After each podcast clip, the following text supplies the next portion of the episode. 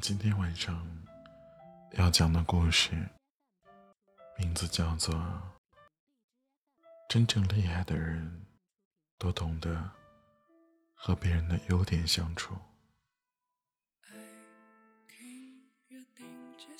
我在我朋友推荐的英文网站上看过这样一则小故事，里面说，在弟弟。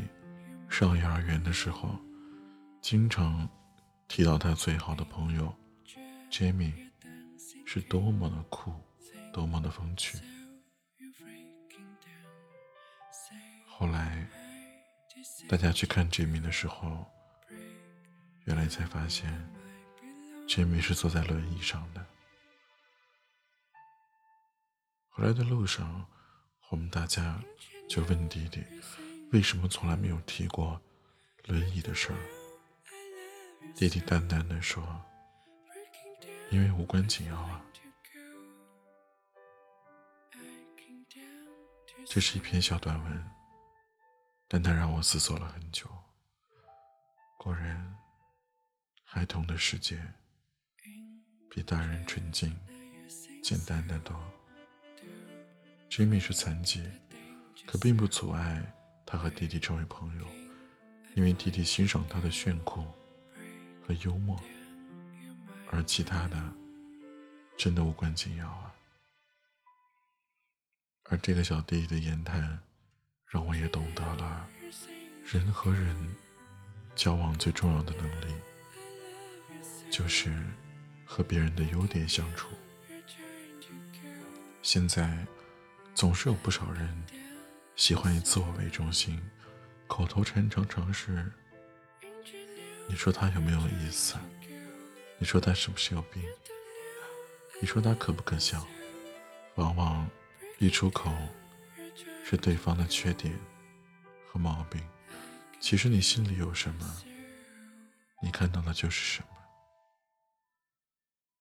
善于和别人的优点相处的人，必然心胸宽广。而总是和别人的缺缺点相处的人，往往心里阴暗。所以，要学会和别人的优点相处，这才会让人和人之间缭绕着美好的香气。我的同学 W，他在大学里啊，是学生会主席，各种社团的主力。活动组织能力啊非常强，是校园里的风云人物。而他的同学兼好哥们儿 Y，是学生会副主席。两个人一主一辅，一文一武，是很耀眼的黄金搭档。而毕业时，两个人双双被学校推荐去同一家著名的央企。漂亮的大学履历，让他们成为单位的项目经理和育才计划的重点培养人。而 W 在单位呢，觉得这个同事文案太差，那个同事太拖拉，总之在他眼里，每个人都不如自己。而 Y 在单位和甲方学习工地勘察，还和同学。啊，学习如何制定年度计划，和每个人呢都一起丰富自己的经验。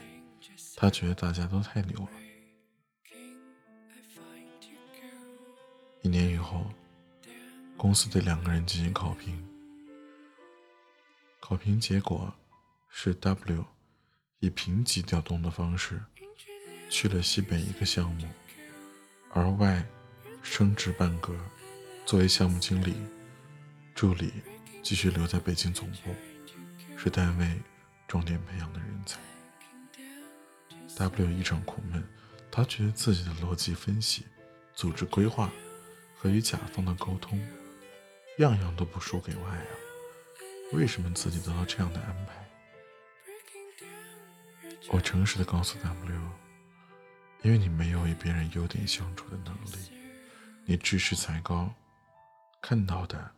都是别人的缺点，你把眼睛放在脑袋顶上，试想一下，谁愿意无缘无故的去仰人鼻息，被人挑剔。和别人的优点相处，你会无形之中多了各种各样优秀的朋友。我的学姐小东，勤工俭学，课余时间做手小说。由于他的收费比别人高那么一点儿，很多人对她必有微词，觉得他太黑了。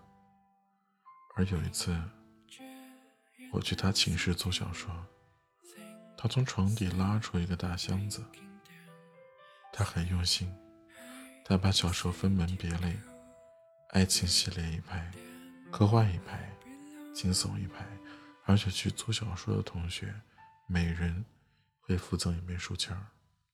他说，书看到哪儿了，你就放上书签儿，不要折书，这样下一个同学做的时候。才会看得舒服一点。如果还书的时候没有什么污渍和折痕，那么在做的时候就可以享受打折。其实也不过是别人一天五角，他一天收八角。别的同学只看到他比别人贵三角，不知道有没有同学和我一样注意到，在他这里租书很快。可以找到自己喜欢的类型，节约了挑书的时间，而且每本书都很干净，不会影响阅读心情。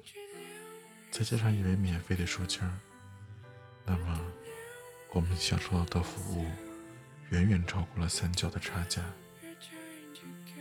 于是，我特别愿意向他租书，我也特别欣赏他对做生意这件事的用心、远见。和天赋，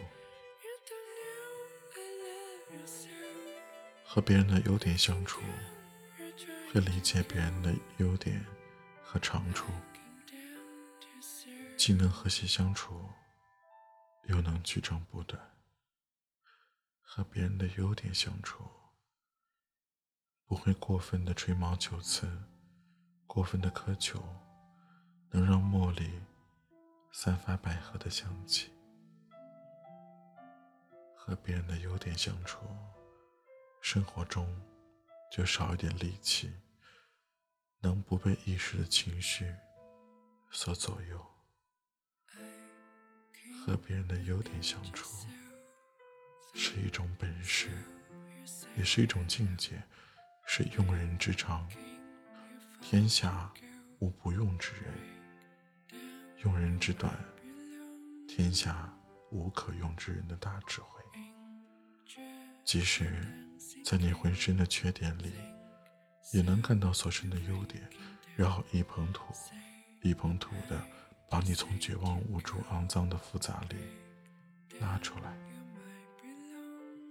人与人的相处，最温暖的模式，不就是身边有一个这样的朋友，轻轻的告诉你，你很好，你值得被爱。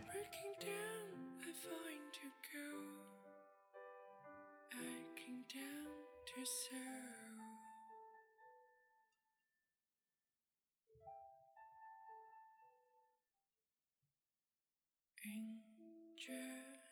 sing so to freak the danger so breaking I find you girl.